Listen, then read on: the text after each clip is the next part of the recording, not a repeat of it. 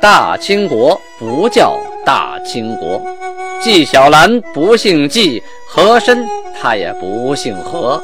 孝庄绝对不能称呼自己是孝庄，叫声小主那是你信口开河。摆手绢的那都是妓女，绝对不是格格。要想了解真正的清朝历史，请听由俊贝勒播讲的《清通鉴》。听众朋友们，大家好，古之色彩韵啊。我们上次讲到，呃，清太宗皇太极天聪九年农历的五月份啊，四个大贝勒和硕、摩尔根、代庆贝勒，就是多尔衮和岳托贝勒、撒哈林贝勒、豪格贝勒大贝勒抵达了察哈尔汗之子额尔克孔果尔所部啊。居住的托里图这个地方，没有直接进攻，派人呢啊，先套套近乎。毕竟啊，察哈尔部有很多已经归附了金国，这些人都沾亲带故，好说话，蒙语也都沟通起来也不是问题。本来就一家人嘛，啊，派了几位，这几位啊，都管这个太后啊叫姐姐啊，都是苏太太后的弟弟们。他们要带去的话是什么话呢？是奉函谕旨，金国诸贝勒率大军来取尔等，秋毫无犯，就是不是来跟你们打仗的，带你们回去过好日子的。这个南楚啊，领了令之后啊，急忙前往，抵达了苏太太后的营地，向营中之人说呀：“夫人苏太太后的胞弟南楚来也。”就是告诉夫人说他弟弟来了啊！这话没说完呢，这个人急忙回去禀报夫人太后。苏太后一听啊，哟，吓一跳，赶紧呢令随从啊，就是以前呢在叶赫居住的老人啊，住过住在过叶赫的人，肯定认识我弟弟，去看看是不是我弟弟来呀？怎么这么，我在我都离开叶赫这么多年了啊，怎么还有还有人来看我呀？这个人随从一看呢，回来禀告夫人说：“哎呀，就是您的弟弟呀！”这个夫人呢，顿时老泪纵横啊！哎呦，多年不见亲人了，颤颤巍巍呀，出了帐篷，哎，迎接自己的弟弟。弟弟呀，向姐姐行了抱剑礼儿啊，这是女真的老礼儿啊。咱们前面解释过，单腿跪地，抱住姐姐的腰。用头轻轻点住姐姐的前胸以下，姐姐也扶着弟弟的肩膀拍呀，哎呀，想念呐！同时赶紧命令自己的儿子啊，额尔克孔果尔带着手下啊，栽桑啊，去迎接，就是女真国的各个大贝了啊。呃，女真国的四个大贝了呀，列了大旗，整理好队伍。击鼓鸣锣，咚咚咚咚咚，嘟嘟嘟嘟嘟，而且吹的大喇叭啊，就那唢呐，啊啦啦，还这个气势啊！别的不说呀，就这个阵势啊，那个鄂尔克孔果尔一看也吓碎了啊，那肯定是往好了聊啊！大家一起呀，向天叩拜啊，拜长生天，拜完了之后啊。这个四大贝勒啊，就是多尔衮、岳托、撒哈脸、豪格，跟察哈尔的这个额尔克孔贵尔互相跪拜。额尔克孔贵尔呢，还向四大贝勒行了抱见礼啊。行完礼之后啊，众人就够奔太后的营中。太后啊，出营啊，大家会见寒暄了以后。啊，请这个金国的各个贝勒进帐篷居坐，这可是个大帐篷啊，那坐几十人没问题呀。当时呢，这个多尔衮啊、岳托呀、撒哈脸、豪格呀，他们私下里商量了，我们带这么多队伍来，是吧？那对方难免不生疑呀，怕我们抢他们、杀他们，是吧？干脆吧，我们提出来，咱们对天盟誓啊，向天发誓。哎，双方这一拍即合，于是呢，这几位啊，首先跪地啊，对天盟誓说：“我等上对额尔克孔果尔心怀恶念，天地责我。我等既经发誓，尔等不信，仍怀逆心，则天地责尔。就是说，我们绝对不会对你啊使什么阴招啊。如果有什么坏想法，老天爷收拾我。但是我们现在已经发誓了，如果我们发完誓，你们不信。”啊，还怀着那个反叛之心，那老天爷要要责罚的就是你们了。第二天呢，察哈尔汗的夫人和他的儿子额尔克孔格尔开始设宴，正式款待啊女真的四大贝勒，同时呢送礼啊，有骆驼、马、雕花的鞍子、貂皮袄、皮端罩、琥珀、金子、银子、蟒缎、装缎、闪缎、倭缎。啊，绸缎、蓬缎、素缎啊，绫罗绸缎的哈，有的是。这个当时呢，这个四个贝勒呀，把驼，就是骆驼，还有马都退了回去。这个东西啊，将来你们行军路上还会用啊，迁徙路上还会用。其他这些礼物我们就收下了。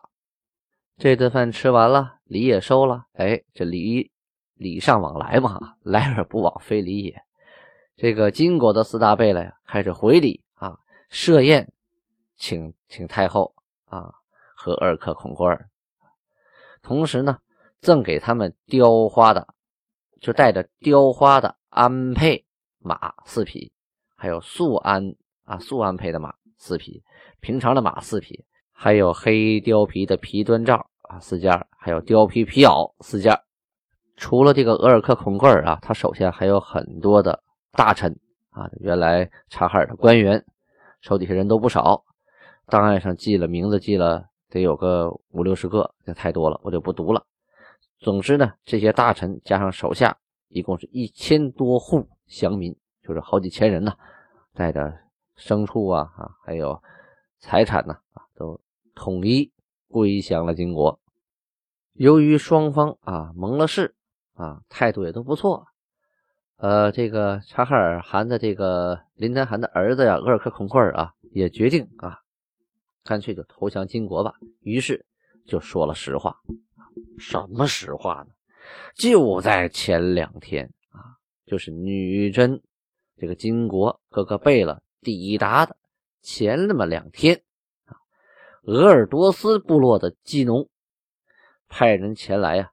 要把察哈尔部的孔果尔变成他的部下，那当时这个呃鄂尔多斯这个部落呀，啊，这个实力也很强大，所以当时呢，这个孔果尔也得罪不起啊，于是与跟人家也对天发誓了，这一发誓说过几天我们就投奔你去啊，这鄂尔多斯部啊，这刚走啊，这一天刚走，这第二天，这金国的大部队就来了，打了个时间差。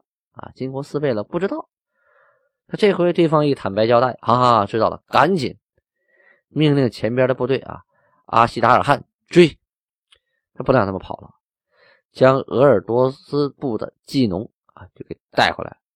这鄂尔多斯部的技农啊，见到女真的四贝勒呀，这个腿肚子也有点转筋呐，一看这气势，这阵势啊，这兵马，好家伙，有点哆嗦啊。但是呢，表面上啊，还表现的就是风平浪静，其实内心已经乱了。这察言观色的本事啊，对于呃金国四大贝勒来说，那是不算什么的，一眼就看出来了。哎呦，这小子有点反常，不太对劲儿，扣下啊，就是留为人质，不让走。跟他说呀：“你们鄂尔多斯啊啊，所有要了察哈尔的东西，通通。”都还回来，一件不能少。如果不然的话呢，我们大部队过去把你鄂尔多斯给端喽。说完呢，命令察哈尔的各个大臣按着账本啊，你们到底有多少东西存在鄂尔多斯啊？啊，都一一清点造册，然后派人到鄂尔多斯都取回来。那你能不给吗？这头在我这压着呢。再有我们的大兵压境啊啊，再有了。这四大贝勒征服了这么大一个部落，发现那部落家底儿啊特别薄，啥玩意儿都没有，原来呀，就在他们前一天已经被人刮干净了啊，被鄂尔多斯人刮干净了。那我们来不是白来了吗？一位是林丹汗的老婆，一位是林丹汗的儿子，那家底肯定不止这么些呀！啊，我们把人带走了，好东西都归你鄂尔多斯了，那肯定是不行啊，必须要回来。哎，按照那个呃清点造册上面的统计哈，一样不差，把东西通通都给要回来了。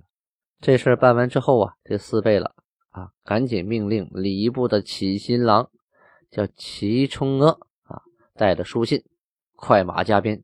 赶往盛京，向苏勒汗、皇太极汇报军情啊。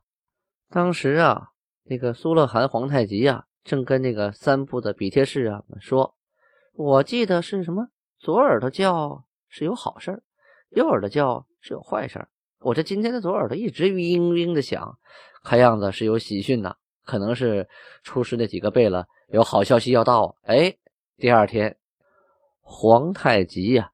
正在请巴林部的赛特尔吃饭啊，酒席宴间推杯换盏啊，吃的正高兴呢。忽然呢，有人来报说：“报告函呢，说出师察哈尔的摩尔根代京贝勒、岳托贝勒、萨哈林贝勒、豪格贝勒派人来报信来了。”哎，韩一想又有好消息了，赶紧宣他们上来。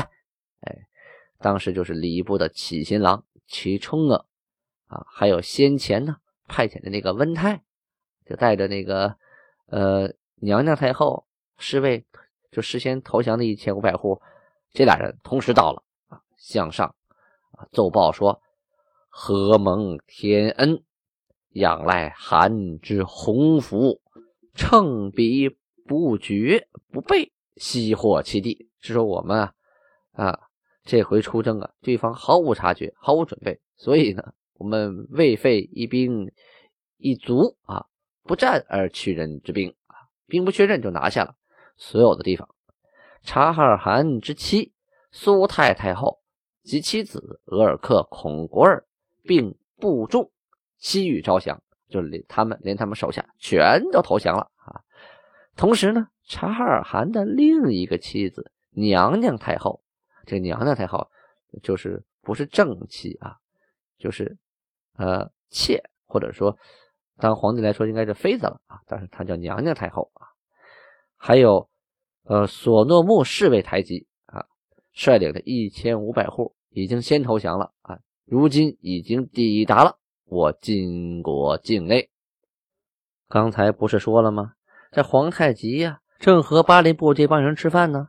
其中巴林部有个人叫部堆散金啊，这个人听到这个消息啊，急忙单腿跪地啊，捧着酒杯开始拍马屁，哈哈，马上就说呀啊，说这个天赋人血，我韩明德，说老天爷保佑我的韩呐，西令察哈尔汗之子及妻，并部众归服。你看察哈尔的他韩的孩子呀、老婆呀，全都来。还有部众都来归府了。这个酒宴之日，闻此喜讯啊，即以喜庆之礼敬酒一杯啊。意思说，我们正在欢乐的酒席宴间，听到如此喜讯，我要敬韩一杯啊。这马屁拍的是时候。韩说呀：“既蒙天眷，喜讯已至，自当仰体天意，勤于政治，抚养部众。何故陷我于不义？”饮酒而作乐耶？是说这老天爷啊，自然眷顾我，那我更得勤于政治，我得对待好我下边这些人呢。你这个时候你还劝我饮酒作乐，你不坑我吗？上午有失于政，苦累部众，怨声载道，多行不义，而诸臣不计自身之罪而见之，吾岂有不纳此忠臣谏言之理耶？啊，是说这皇太极是说呀，我要是做事不靠谱，你们下边得提醒啊啊！你们不提醒我，那我不就越走越远了吗？越错越远了吗？你们只要是啊正常的建议、合理化建议，我有不纳之理吗？言外之意啊，是说你这个马屁拍的，这时候你灌我酒，你这不算什么合理化建议呀。这不堆散金的马屁呀，拍马蹄子上了，当时那脸呢？跟紫茄子色儿似的啊！知道自己啊这回马屁拍的不是时候啊，于是赶紧收回了酒杯，回到座位。这位布堆散金呐，也是五部卡尔喀的各位大臣当中啊出类拔萃的贤臣之一啊。那贤臣就没有拍马屁的时候吗？一样拍马屁嘛，只是有的时候拍的不准嘛。礼部的启新郎齐冲啊，还有这个温泰。这两个人呢，除了汇报情况，还各自带来了一封书信。这封书信是谁写给谁的呢？是阿鲁卡尔喀这个部落啊，想给皇太极的一封信。但是呢，他们是托人交给的啊。他托给谁的呢？他托给啊察哈尔的索诺木侍卫台吉啊。正好这个这回台吉归府来，就带这封书信来了。后来这个阿鲁克尔喀怕他们信传不到啊。而且还给了察哈尔汗之妻舒泰太后和他的儿子孔贵尔啊，也同样的信。这两封信呢，这回都到了。信的内容是这样写的啊：马哈萨玛蒂塞陈汗吐谢图汗塞陈基怒为首的大小诸贝了。这是说他们自己说自己的名字啊，叫马哈萨玛萨玛蒂塞陈汗，这个。这个蒙语或者是其他地方语，或者用汉语读起来就好拗口啊啊！好，下面接着说哈，他们怎么称呼皇太极的呢？仅尚书水滨六十三姓诸身部苏勒汗，哎，他们这个皇太极是这样称呼的啊。水滨就是河边上啊，六十三姓，说他们这个下边部落姓氏有六十三个啊，诸身部。苏勒汗我等所以上书者，唯待韩必以广布大道及名扬四海为贵，故愿共求普兴道法之美名。我六万蒙古之主，虽不能复兴，然我等乃系同宗，仍能坐守大道。上虑此大道，可信使不绝，互通安好。如是。我等可为有福之人而得生计，韩亦可成强盛之主而得利益也。使者名为噶尔玛吹巴尔塞陈班迪达，就把使者的名字最后留到最后啊。这封书信呢，就大概意思就是阿鲁克尔喀呀，啊，就这个阿鲁克尔喀这个部落呀，觉得自己是正宗嫡传啊，想复兴蒙古。号称自己呢是六万蒙古的主人，你说号称六万蒙古啊，使个大劲儿才六万，那你说女真这边就金国这边的部队可不止这么点儿啊，想跟呢金国修好啊，就是正式建立睦邻友好关系，大概这封信就这个意思。皇太极呢又打开了另一封信，这封这封信呢是从那个太后啊苏太太后和孔郭尔那来的，结果这封信的主要内容啊。就不是啊，通他带事给金国了，而是呢，劝他们呢归降自己啊，说你们的孩已经去世了，你都来归附我吧。啊，到秋天以来，我已经派人打探了，咱们呢也都是一个祖宗，岂有归诸身而不归我的道理呢？是吧？你跟着女真人混，你还不如跟着我呢。再有一个太后也是我福晋的妹妹呀，啊，咱们也是亲戚，你是我小姨子呀。说了这个那个这个的那个这个的啊，就是也想拉拢这些分散的啊散落的各个蒙古部落，都归服于啊他自己称为是受人拥戴之马哈萨马蒂塞琛汗啊，他自称是受众人拥戴的马哈萨拉蒂塞琛汗，哈哈，在蒙古的各个散落的部落当中啊啊。有很多人都想恢复大元的盛世啊，想，这本身这个元朝的这个号啊就没有断。咱们写的历史啊，宋元明清后，仿佛到了明朝元朝就结束了。其实不然，这蒙古部队啊退到北边之后啊，这个元的这个当时称为北元啊，这元的这个国号一直都保持着，人家自己过自己日子，只是不在你中原地区了。所以我们学的历史哈，明朝开始，元朝结束，其实人家没有结束，一直呢处于纷乱当中，直到林丹汗呢啊去世之后啊，上次被那个皇太极他们撵到青海生病去世了，这个蒙古各个部落又进入了这个纷乱的战争当中，你吞并我啊，我兼并你，你打我，我打你，要么咱俩联合起来打他啊，都有心思想恢复原来的大元盛世。这就跟中原地区分久必合，合久必分的那个道理差不多，都想称汗当王，统一蒙古啊，这种心情是非常可以理解的，是很正常的。档案记载，五月二十九，巴林部的满族西里啊，他的母亲来会见韩，带了很多礼物，呃，韩照例宴请，我就不详说了。明天我们就要讲到天聪九年六月份记录的档案了，起码的阿特开。明儿见。